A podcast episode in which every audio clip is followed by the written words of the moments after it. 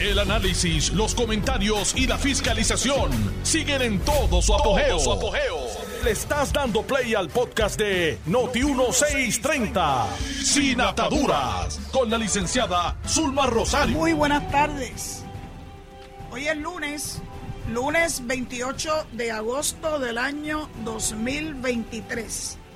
Esta es su amiga Zulma R. Rosario Vega en Sin Ataduras por Notiuno, la mejor estación de Puerto Rico y primera fiscalizando.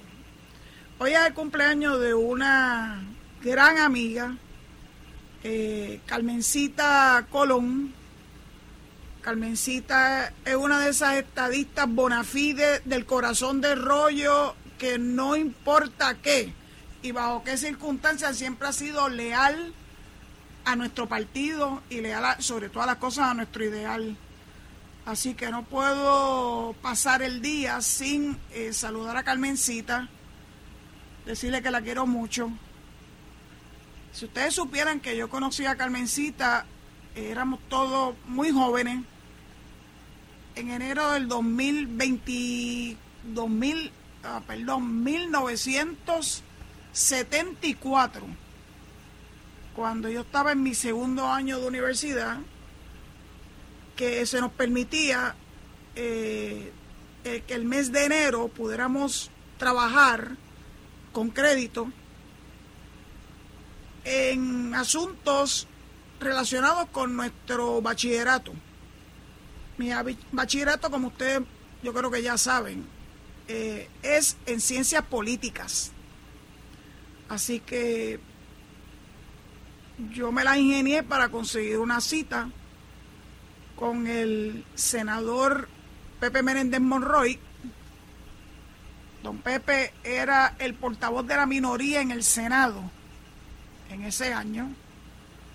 Y le dije que no me tenía que pagar nada, meramente lo que quería era tener el privilegio de trabajar junto a él para poder adquirir alguna experiencia en el campo en el que me estaba educando pues inmediatamente me dijo que sí. Tengo el más grato recuerdo de don Pepe.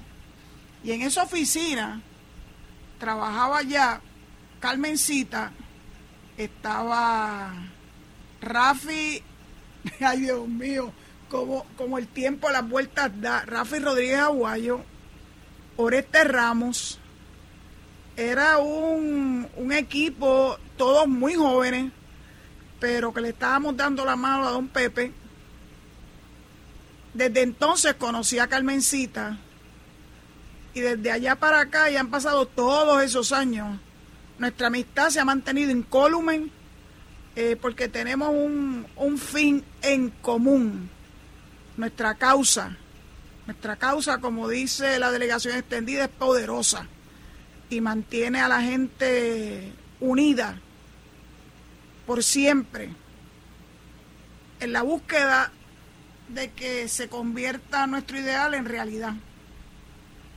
Y hablando de la delegación extendida, tuvieron un gran éxito reclutando personas interesadas en, en participar en esta idea que nació del delegado congresional Ricardo Rosselló, que claro que sabía que con cinco delegados y con un tiempo limitado se podría adelantar mucho, pero nada se iba a adelantar más que el incorporar a personas, particularmente residentes en cualquiera de los 50 estados, que se dieran a la tarea de comunicarse con sus líderes congresionales, Cámara y Senado, porque son los que escuchan, como ustedes me han oído a mí decir en muchas ocasiones, son los que escuchan a sus constituyentes. Y creo que mostré como evidencia de eso la comunicación que el senador John Ossoff le envió a la Escuela Segunda Unidad Eugenio María Doctor de Garrochalen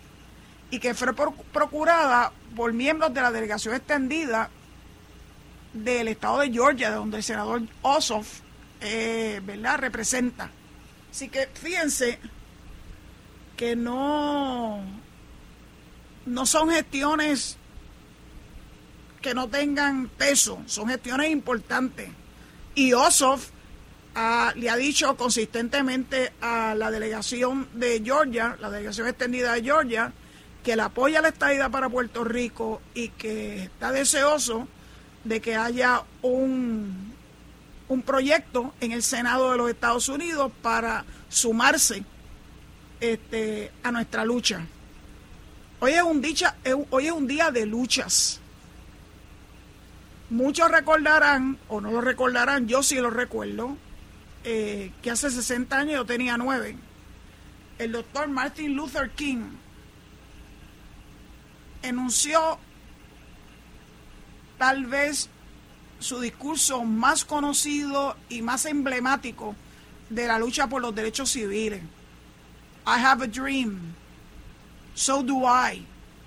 Al igual que tantos otros ciudadanos americanos que vivimos en Puerto Rico, tenemos ese sueño de hacer valer nuestro reclamo de igualdad ante el Congreso de los Estados Unidos. Lo interesante de ese, de ese eh, discurso del doctor King hace 60 años hoy es que él mismo venía particularmente inspirado por un crimen horroroso, horrendo, que había ocurrido ocho años antes en el estado de Mississippi contra un niño de 14 años que por una de esas cosas de la vida había ido a visitar desde Chicago a sus parientes en Mississippi. Mississippi en 1900... 55 seguía siendo un estado muy, muy discriminatorio, o sea, había mucha división por cuestiones raciales. Y su mamá le hizo la advertencia a Emmett Till, que es el nombre del niño de 14 años, que fuera muy cuidadoso en esa visita a Mississippi porque allá las cosas eh, eran mucho más difíciles para las personas de raza negra que lo que él había vivido en su ciudad natal, que es Chicago. En Chicago ya la segregación de las escuelas ya no era, había, había terminado. El muchachito eh, se sentía muy feliz porque se sentía que había vivido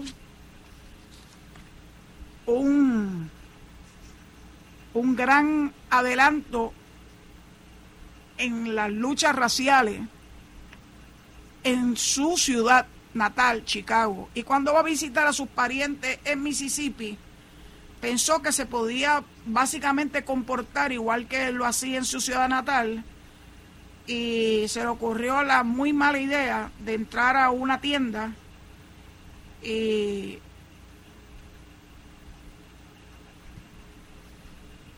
es que es tan triste que tengo que parar. Niños de 14 años,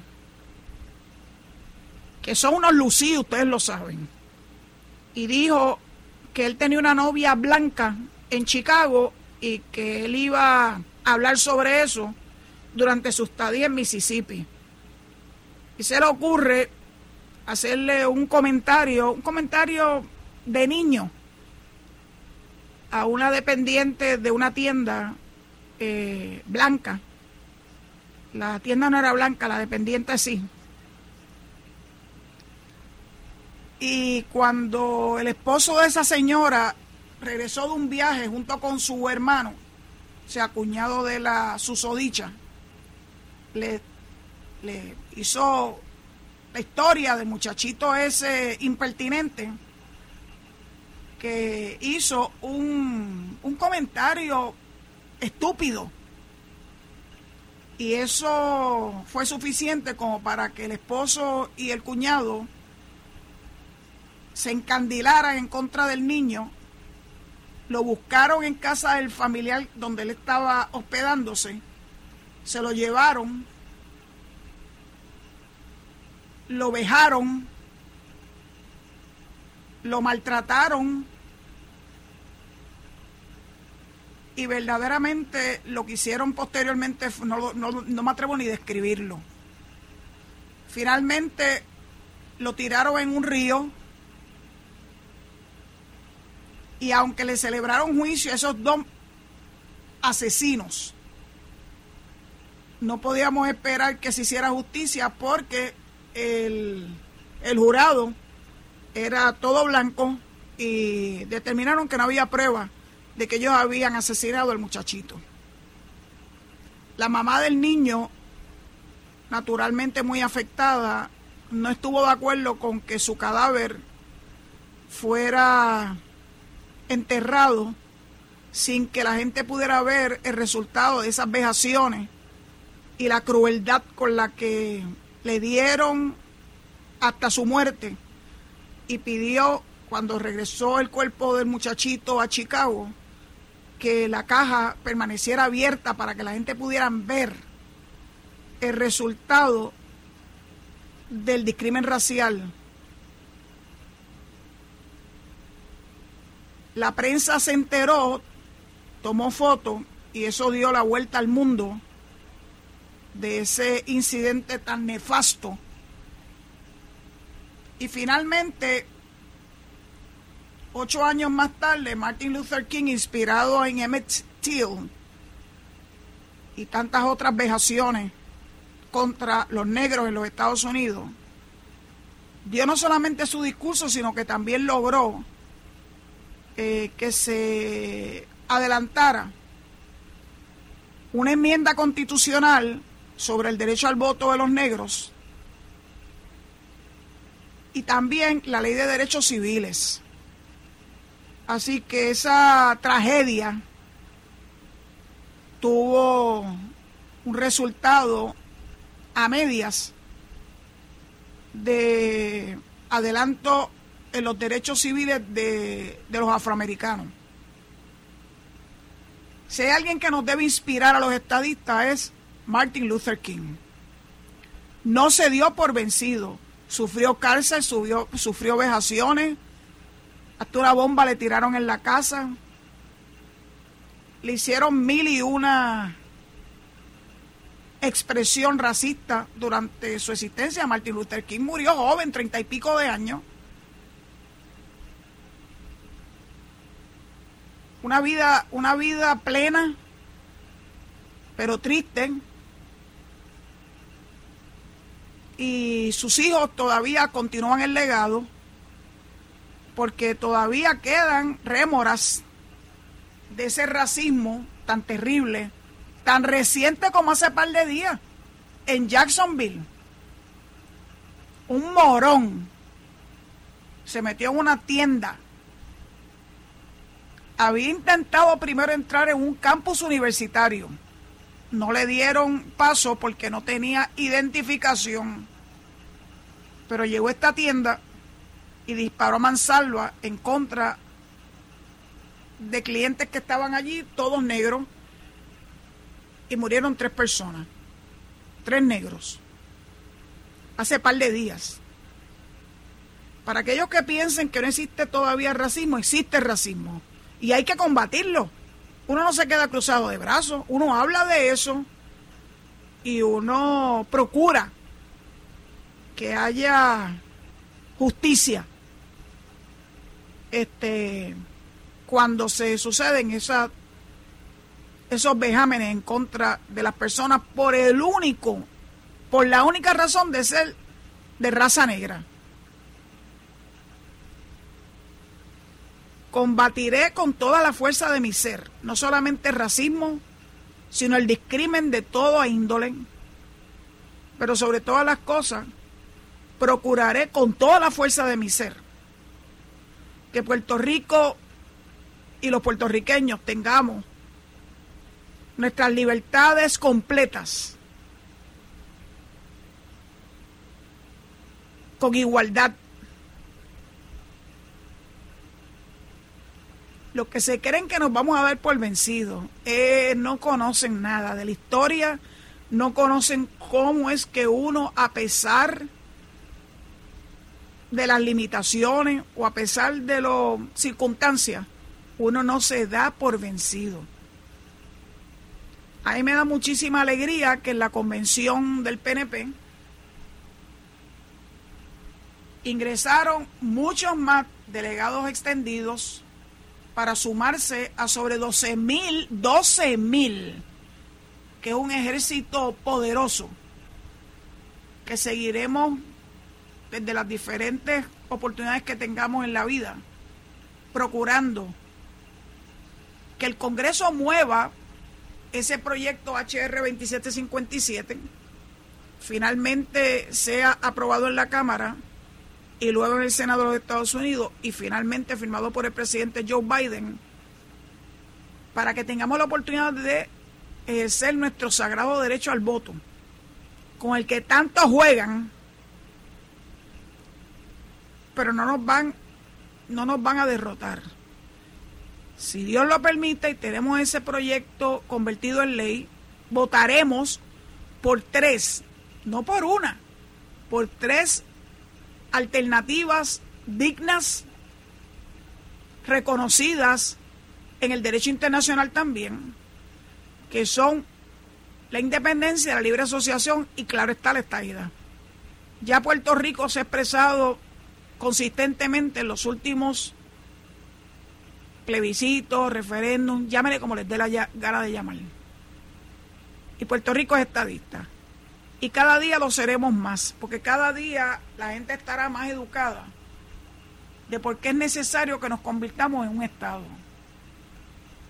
Así que 68 años después de la muerte de Emmett Till, por cierto, la doña a la quien él supuestamente le gastó la broma, años más tarde reconoció que no había habido ninguna, nunca se había sentido ofendida por la broma y que en efecto ese niño había sufrido tantas vejaciones que no merecía. Pero ya era muy tarde. Eso lo dijo hace poco tiempo, hace apenas dos años.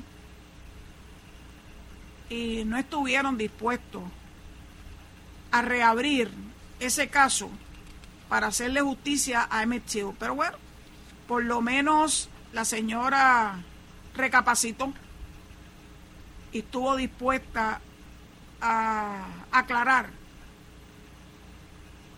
que el niño nunca ni la había tocado, ni la había amenazado y mucho menos la había maltratado. Y ella dijo en el 2022 ante un gran jurado, el año pasado,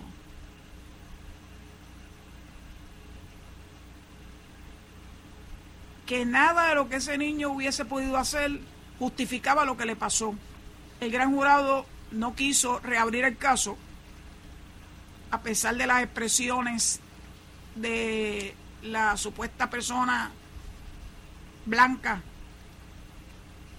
había sido de alguna forma molestada por el niño. Pues ese mismo año, o sea, el año pasado, en marzo, el presidente Biden firmó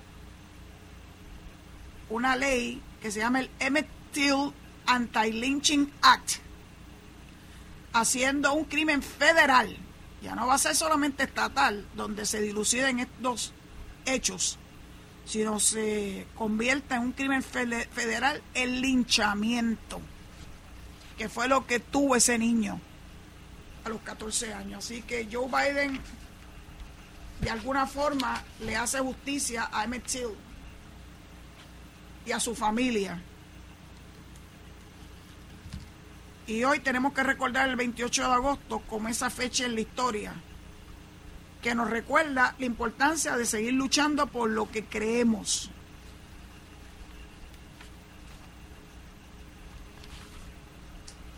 Bueno, se celebró la convención fue un éxito la convención del PNP. La asistencia fue verdaderamente bien grande. No hubo no hubo ninguna situación que desmereciera la actividad, salvo el que se inventaron una carta del alegado hotel donde supuestamente le pedía excusa a los de más huéspedes por la mala forma en que se manifestaron los que estuvieron participando de la convención. Y por el contrario dijo que todo había discurrido muy bien, que llevaban ya tres años celebrando la actividad allí en ese hotel, que nunca hubo ni notas discordantes, ni, ni sucio, ni ruido, y mucho menos droga. Hasta eso dijeron.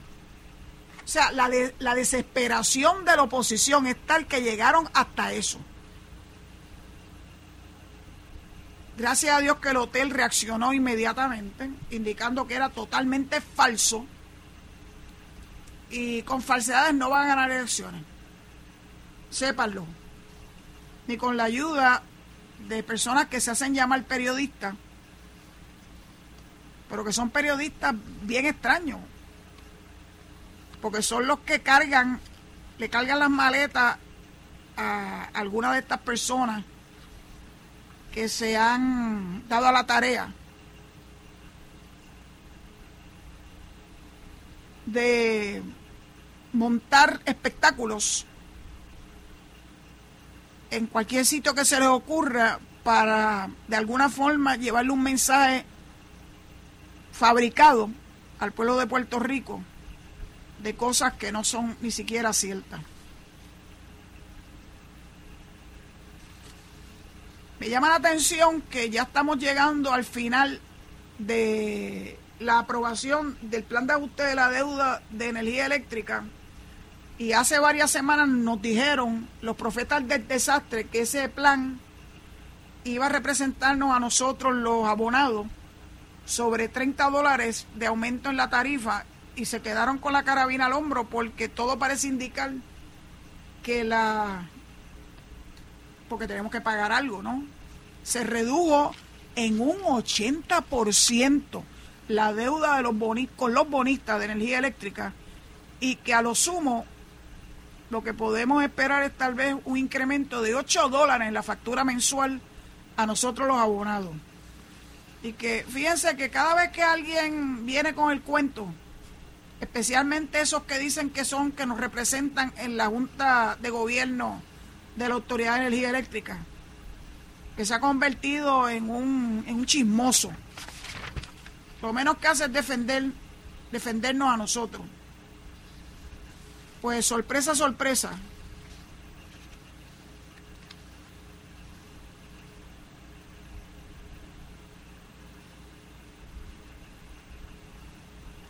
Por eso es que cuando empiezan con, con estas histerias, uno tiene que dejar que pasen de algo y cogerlo más adelante.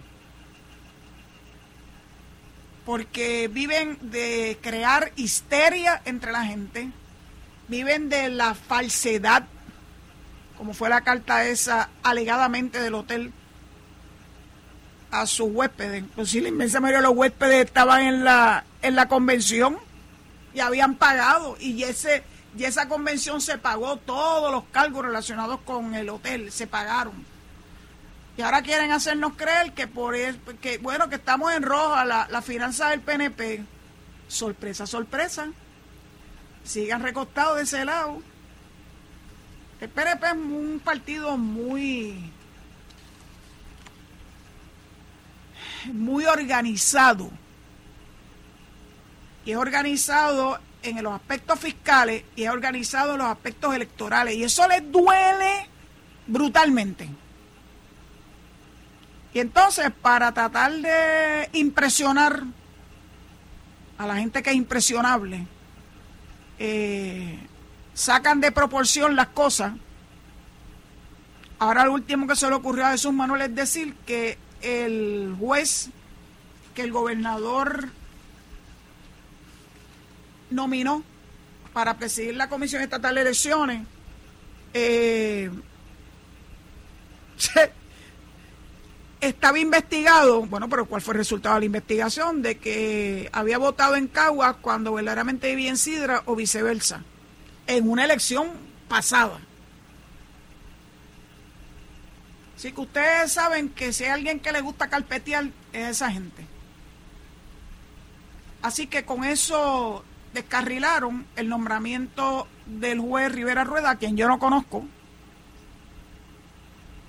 Y claro que la intención es dejar descabezada la Comisión Estatal de Elecciones para después reclamar una gama de fraudes que ya lo tienen escrito en su librito de poca vergüenza. Dicen que el ladrón juzga por su condición.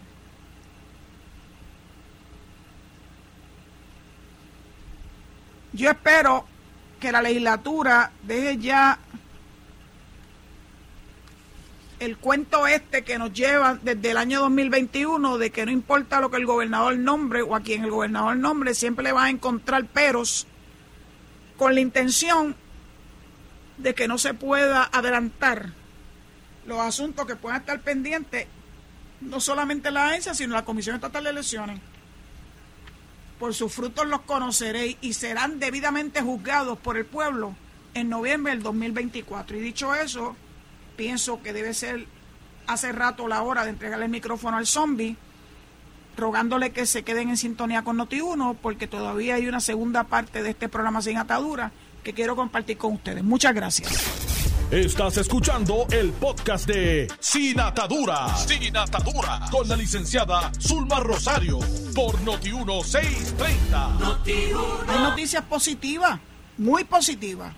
Aparte del éxito enorme que tuvo la convención del Partido Nuevo Progresista este fin de semana, quiero decirles algo. Algunos de ustedes me preguntarán por qué no estuve allí la última convención en la que yo estuve, estaba Carlos Romero y Hernán Padilla. Eh, una situación muy incómoda para nuestro partido. Esa fue la última convención a la que yo asistí, así que imagínense, en la década del 80. Luego de eso, decidí que no, no iba a participar en este tipo de actividad es algo en lo que, pues, chichija, a mí me gusta hacer otras cosas. A mí me gusta trabajar.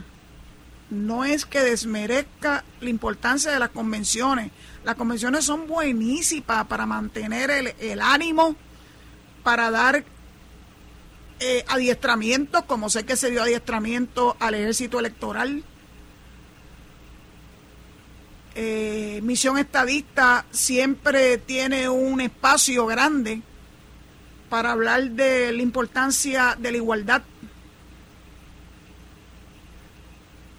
Así que la delegación extendida tuvo su espacio y se recibió un mensaje por video del doctor Ricardo Rosselló para hablar de esa delegación extendida y la importancia de la misma. Así que la convención no es meramente un acto social, es un acto de eh, adquirir conocimiento, pero no, no me gusta, no me gusta ir a este tipo de actividad. De hecho, está tan lejos y tan lejos de mi paraíso que definitivamente imposible ir, ir tan lejos a esta, este tipo de actividad. Sí estoy en la mejor disposición de celebrar el triunfo con el favor de Dios. Eso sí.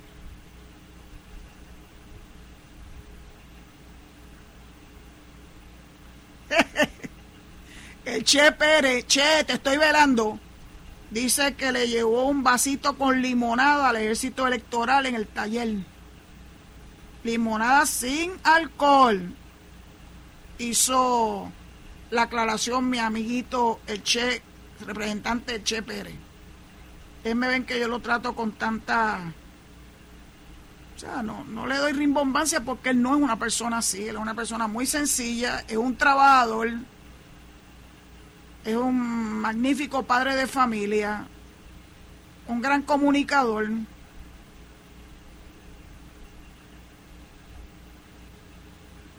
Así, sigo leyendo cosas que me mandan a mi, a mi celular eh, y la verdad es que el ánimo está bien alto.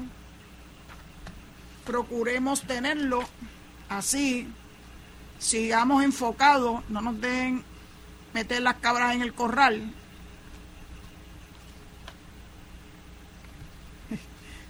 Me acaba de dar las gracias al Che Pérez, sí, porque la gente habla tanta basofia que naturalmente cuando uno tiene la oportunidad de desenmascarar a la gente, pues hay que hacerlo, hay que hacerlo rápidamente. Así que limonada sin alcohol para el ejército electoral, cortesía de Che Pérez. Es un vasito lo más bonito. Excelente idea, Chen, excelente.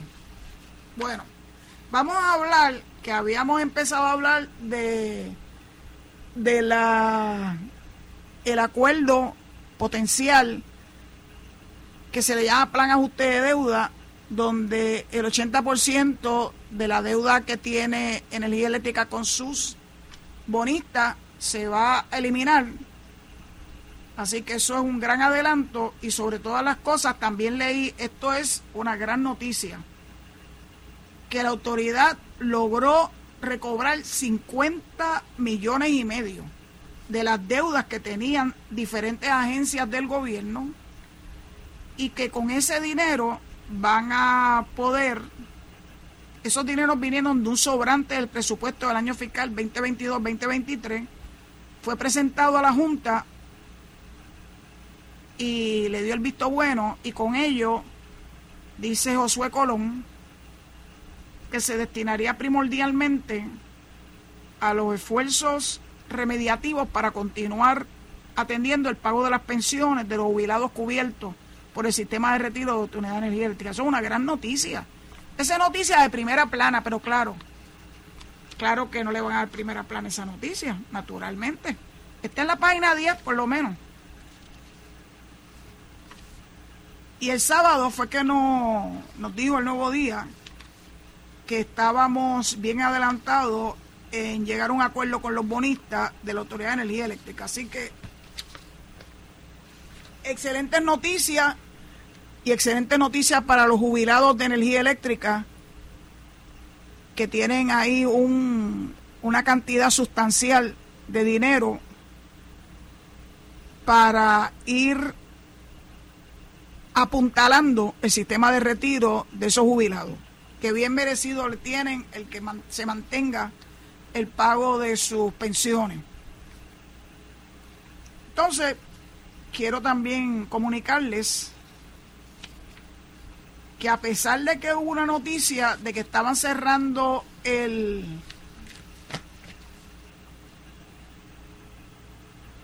el radiotelescopio y las facilidades del observatorio de Arecibo están pendientes unas propuestas para poder operar el centro educativo que se va a abrir en abril del 2024, el año que viene y entre los que sometieron propuestas está el recinto universitario de Mayagüez, colegio, siempre colegio.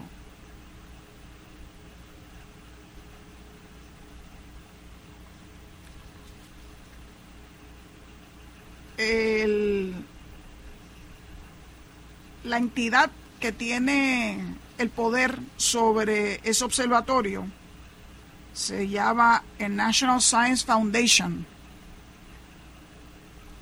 indicó, y esto es una noticia de ayer domingo, la página 4 del Nuevo Día, que a pesar de que no podía ofrecer los nombres de los que habían sometido propuestas para operar el centro educativo,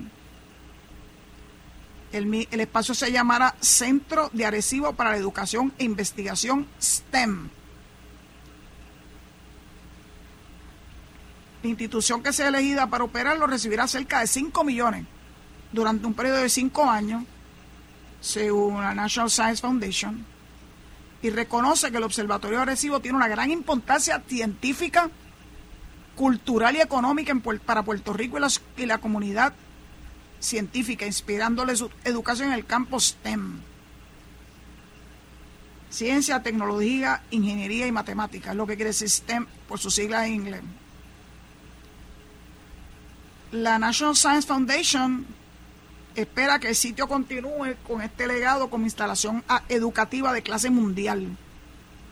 está en el proceso de evaluar las propuestas que recibió ante la solicitud emitida el 13 de octubre del 2022 y cuya fecha límite para someter fue el pasado 28 de febrero.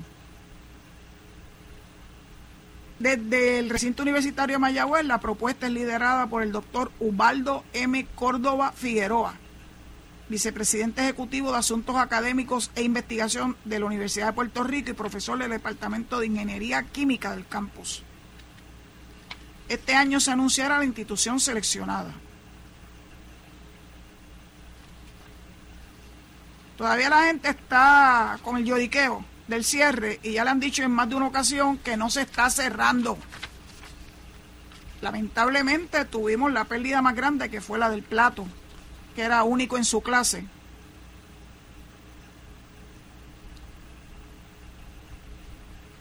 Y reconocemos, y la propia National Science Foundation, de donde provienen los fondos, que la actividad educativa del observatorio sigue con gran prioridad para ello.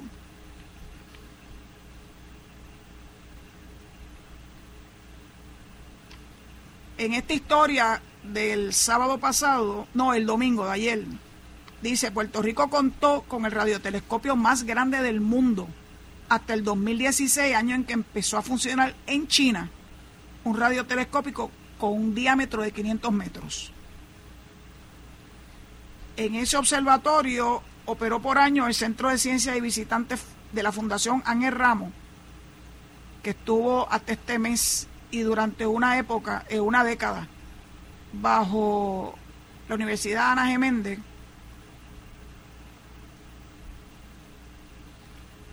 sobre 500.000 estudiantes de Puerto Rico pasaron en los últimos 10 años por el centro, por el centro y pudieron apreciar estas instalaciones y ver lo importante que son las ciencias. Sobre 450 maestros se adiestraron en cómo se utilizaba este tipo de instalación en los salones de clase de tal forma que pudiera haber una experiencia redonda, donde se podía hacer el trabajo antes de ir al observatorio, durante la visita y después de la visita.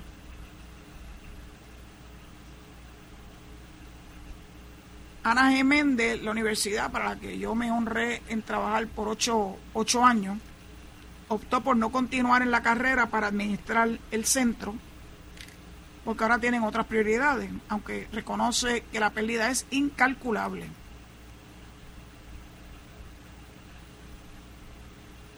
No obstante, dice, nosotros vamos a estar pendientes para colaborar con el grupo que venga con el compromiso educativo, porque en estos 10 años desarrollamos un área de expertise. Sabemos lo que funciona y lo que no funciona en este contexto. Si bien el recinto universitario de Mayagüez es una de las instituciones que, aspira a operar dicho centro, esta no es la única gestión del recinto mayagüezano con el observatorio. En mayo del 2022, el recinto formó una alianza con el observatorio para la apertura del Centro de Ciencia e Ingeniería Avanzada de Radio, CARS, que explorará, entre otras cosas, nuevos conceptos en radioastronomía. Y aquí está alguien que yo quiero como si fuera mi sobrino, el doctor Rodríguez Solís. Es el director de este centro. Rafael Rodríguez Solís. Lo quiero como un sobrino, él lo sabe. Donde indica que una de las metas es utilizar la antena parabólica de 12 metros en Arecibo para sus investigaciones. Nosotros seguimos trabajando, parte de lo que queríamos hacer allí en Arecibo, estamos ahora en veremos en términos con quién nos comunicamos para el uso de las instalaciones. Estamos esperando, cuando todo caiga en su sitio y sepamos cómo va a organizarse el observatorio, entonces iremos por allá para ver cómo podemos colaborar con la misión de ellos. Así que el RUM está ahí en varios frentes. Y el doctor eh, Padín quien dirigió el programa cuando estaba Ana Jiménez eh, a cargo del mismo, indicó que en ese centro de investigación se puede desde hacer desde la ciencia del espacio hasta ciencias terrestres, porque está ubicado en el Carso de Puerto Rico. En términos educativos, el potencial es extraordinario Ay, mira, usa la palabra favorita mí, extraordinario. Pudiera ser un centro de educación formal e informal a nivel internacional, pero eso requiere una colaboración de los distintos sectores económicos de Puerto Rico. Si esperamos tres o cuatro años o cinco más, va a pasar a la historia. No, esto ya nos dijo National Science Foundation que ya para abril del año próximo sabremos quién va a ser la institución que va a operar el mismo y sabemos que ya mi querido casi sobrino, el doctor Rafael Rodríguez Solís del recinto universitario de Mayagüez, está listo para enlazarse en colaboración para sacarle el jugo al Observatorio de Arecibo.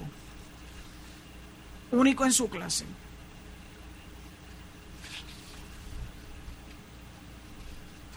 Voy a dejar para mañana una noticia que salió en primera hora, porque siguen con la, con la insistencia ideológica de decir que nos están desplazando a los puertorriqueños y que la gentrificación nos va, nos va a matar. Y los otros días estaba yo hablando con alguien que le decía, oiga, los dueños de las propiedades en Puerto Rico, bajo un sistema democrático y capitalista, podemos decidir a quién le vendemos nuestra propiedad. Claro que tenemos que tomar en consideración nuestro vecindario. Pues, por ejemplo, eh, el jardín de la que todavía somos dueñas, cuando se lo encargamos a terceros, siempre procuramos que esas personas respetaran a los vecinos del barrio Llanos de la donde está ubicado. Y siempre estamos pendientes, ¿verdad?, con los vecinos, a quien queremos muchísimo, de que no haya ningún tipo de situación que ponga en riesgo la excelente relación que logramos eh, cuando decidimos ubicar el jardín allí en el año 2002. pasado ahí unos cuantos años. 21 años para ser más, más certera, ¿verdad? Así que cuando uno vende una propiedad, cuando uno adquiere una propiedad, cuando uno permite que alguien entre a la propiedad de uno, si uno tiene que cerciorarse de que esas personas no desmerezcan el vecindario y que sobre todas las cosas respeten a los vecinos. Pero de eso, a que yo le tenga que pedir permiso a estos grupos que hablan de gentrificación y desplazamiento para vender o no mi propiedad, que se queden con la carabina al hombro. Esa propiedad, si es mía, yo hago con ella lo que yo entienda propio, siempre y cuando no denigren la comunidad. Pero no, ellos quieren impedir a las personas que vendan sus propiedades a quien sea que le sea el mejor postor. Oiga, a menos que sea un reconocido mafioso que venga a ubicar en esa propiedad a alguien que lo que va a hacer es hacerle la vida de cuadritos al vecindario. Pero por el amor a Dios, quieren imponernos su ideología socialista comunista de que el Estado es el que tiene que determinar esas cosas. Pues miren, se van a quedar con las ganas, porque los puertorriqueños atesoramos nuestro sistema democrático de gobierno, vivimos una en una sociedad donde decidimos a quién vender, a quién no vender, a quién comprar y a quién no comprar. Nadie a mí me puede obligar a eso. Yo decido a quién yo le compro o a quién yo le vendo. Allá en Nicaragua, que cuando la gente no está de acuerdo con la postura del gobierno, expropian, como le hicieron a los jesuitas, y que les tocó un nervio a Chiri Martin, producto de la educación jesuita, expropiar la universidad y dos escuelas eh, de los jesuitas. Aquí no está ni estará nunca con el favor de Dios Daniel Ortega ni alguien que se parezca a él Así que los independentistas de Puerto Rico, asegúrense de mantenerse bien lejos de este tipo de actitud.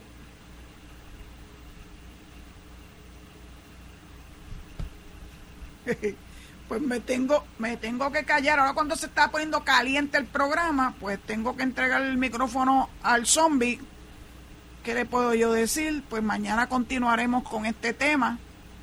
Aquí te devuelvo el micrófono zombie, no sin antes recordarle a mis queridos oyentes que mañana a las 4 de la tarde, Dios mediante, estaremos de vuelta en Sin Ataduras por Noti1, la mejor estación de Puerto Rico y primera fiscalizada. Esto fue el podcast de Noti1630, Sin Ataduras, con la licenciada Zulma Rosario.